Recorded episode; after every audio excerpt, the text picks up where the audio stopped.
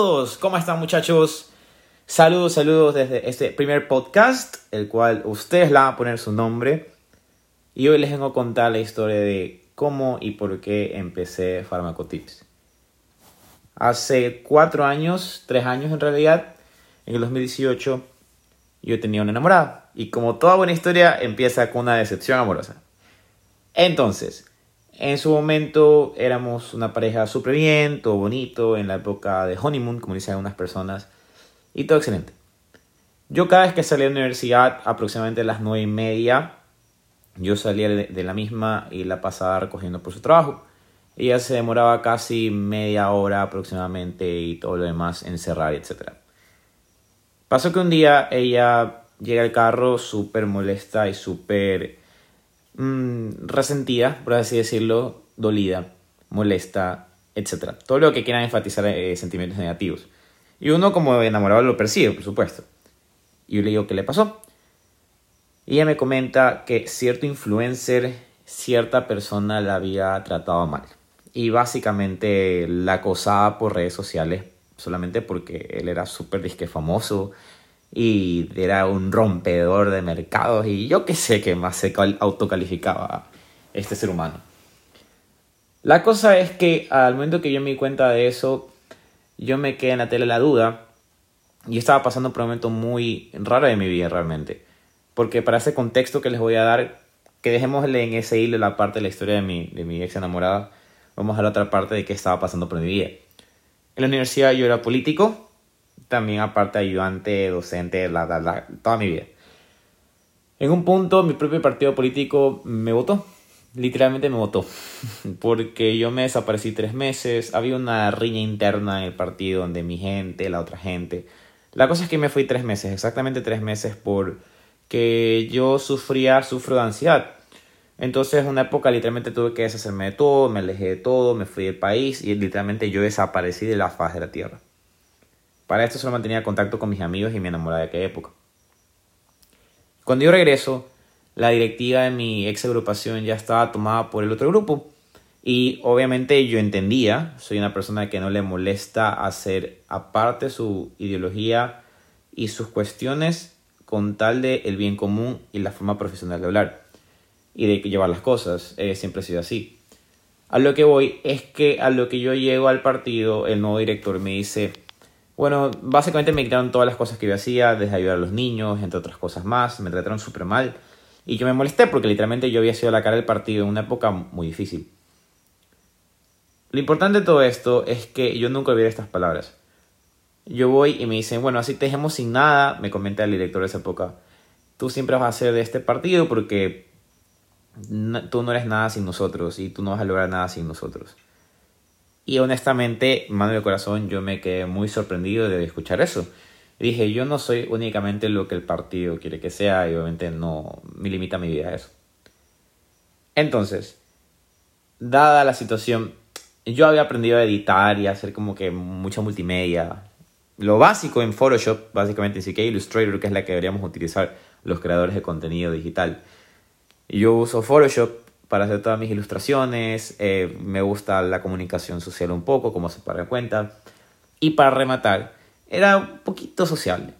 Entonces las tres las mezclo y sale esta idea de Farmacotips, que en realidad se va a llamar Farmacostop. Chistoso es que otra de mis páginas, que es de talleres de mi emprendimiento, por así decirlo, que ya ni tan emprendimiento porque yo creo que es un éxito, se llama MedStop, que esa es otra, pero bueno, sale Farmacotips. Entonces, ahí vamos, ¿no? Todo pasó literalmente esa misma semana. Entonces pasó este problema y pasó de mi ex enamorada y yo veo que, ok, tenemos primero a un grupo que me dice que no puedo lograr nada sin ellos. Y segundo, vemos a este chico que con todo respeto a la humanidad es una persona hueca. Y yo me doy cuenta, ok, tenemos una persona hueca que crea contenido estúpido y la gente lo consume. ¿Qué pasa si yo creo contenido de calidad que la gente le pueda servir? Obviamente hice mi análisis del medio, y obviamente a Dr. Ruandi, que hace hacía contenido en esa época tan académica, sino más que nada cómico. Dr. Negrete, que siempre ha sido 100% cómico.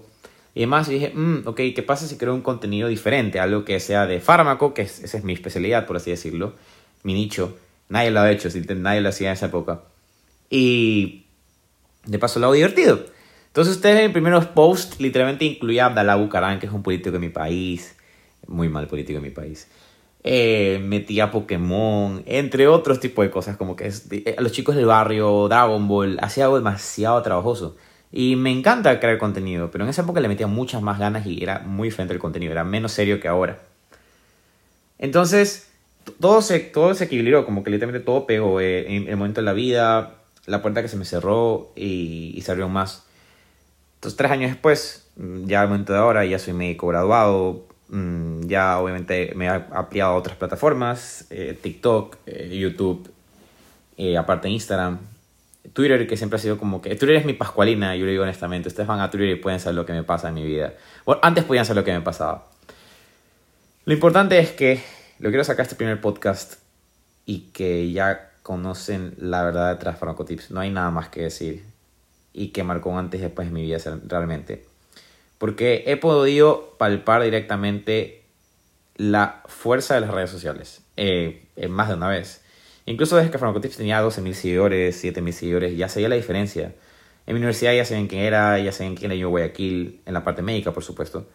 Ahora después ya fue algo que escaló a nivel nacional o internacional y demás. Y aquí quiero llegar con esto. Es que es una idea que yo tenía. Mucha gente me criticó muchísima. Era como que, ah, este es el man que pierde su tiempo haciendo imágenes para pelados en Instagram. Jaja, tiene 20 seguidores. Nunca va a llegar a nada.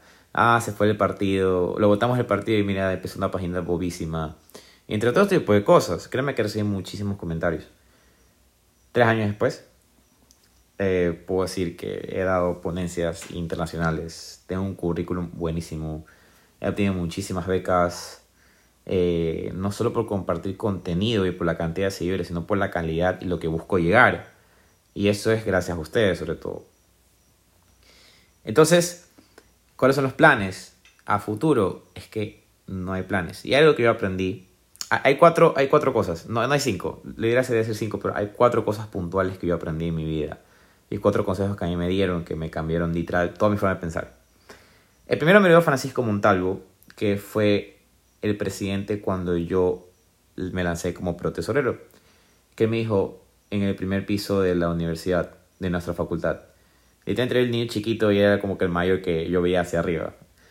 Y él me decía, Javi, coge una materia y hazla tuya, literal. Como que la gente la ve y diga, Javier Flores, fármaco, fármaco, Javier Flores.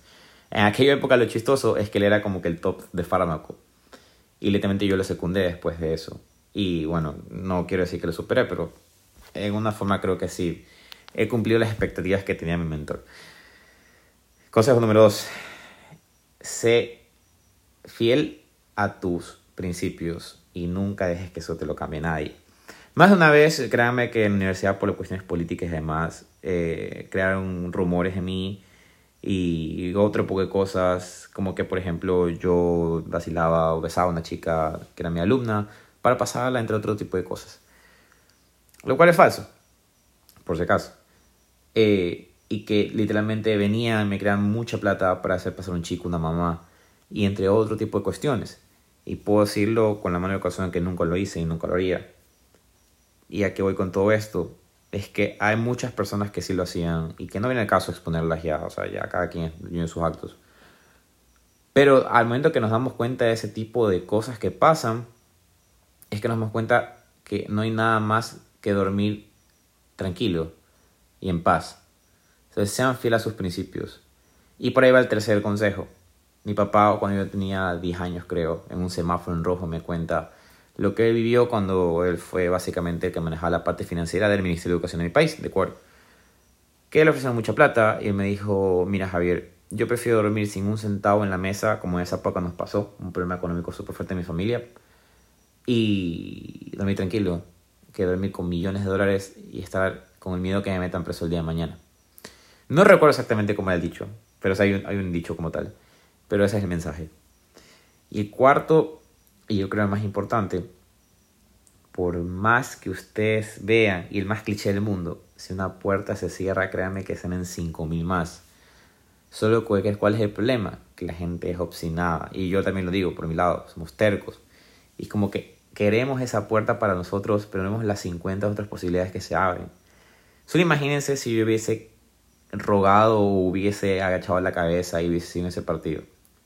O, si en o caso de efecto, para otro día la historia de cómo terminé siendo ayudante. Que en resumen, para hacerlo más chistoso, yo iba a ser ayudante de neuro y el que es un de mis hoy en día me corchó o hizo que yo no entre como ayudante de neuro y por eso fui ayudante de fármaco. O sea, todo se da por algo, todo se cortó, una, una piedra se pone en el camino y una, no es una piedra, es una, una pared de acero así que dice, no, aquí no es, ándate la otra vía. Y tú te vas a otra vía. Pero tú decides si seguir chocándote con esa pared. Y eso ya depende de ti. Y que lo tengas claro. Y ese es mi consejo para ustedes. Si ven que una puerta se cierra, busquen otra. Y sigan su camino. Y créame que son fieles a ustedes, van a encontrar su camino. Y sí, puede ser que un día no sean felices con lo que esté pasando y que digan, chuta, yo no quiero hacer esto. Y créanme, a mí me pasa más lo que ustedes quisieran creer. Y mucha gente no cree, ay, pasas ocupado por aquí por acá, que va con tu vida. Hay días en los cuales simplemente no quiero hacer nada. Pero hago las cosas a pesar de no querer hacer nada. Es raro, ¿no? Pero eso también lo aprendí de uno de mis ídolos, por así decirlo. Que está mal idolatrar, pero es uno de mis ídolos, como Elon Musk y Steve Jobs. Que si muchas veces te levantas y lo que ves al espejo no te gusta, no tu cara, sino que te haces la pregunta, ¿lo que hago hoy quisiera seguir haciéndolo toda mi vida? Y la respuesta es no muchas veces, algo tiene que cambiar. Y yo aprendí en la regla de los tres días. Es como que si tres días digo eso seguido, literalmente seguido, algo tiene que cambiar en mi esquema de vida. Y tú tienes que verlo, porque ya en otro podcast les voy a hablar de los hábitos, de cuestiones así. Eso es un podcast variado. Este literalmente es el primero que he grabado así. Abrí Anchor, dije, lo voy a hablar. Les voy a contar lo que pasa tal cual. No va a ser un libreto. Lo que salga de mi corazón tiene que salir aquí. Y esa es mi historia de cómo empezó Tips. Y de qué va a ser este podcast a futuro, aún no lo sé. Es la primera vez que puedo decir, aún no lo sé. Voy a a gente al área de tecnología, gente al área de productividad, gente al área de medicina, de todo un poco. Porque creo que es una vía mucho más fácil de editar, uno, la verdad, mucho más fácil de editar. Y dos, creo que la voz perdura mucho más por las generaciones que un video. Entonces, aún no tengo despido oficial, pero nos vemos en otra ocasión en su podcast favorito. Soy Javier Flores y esto ha sido el podcast.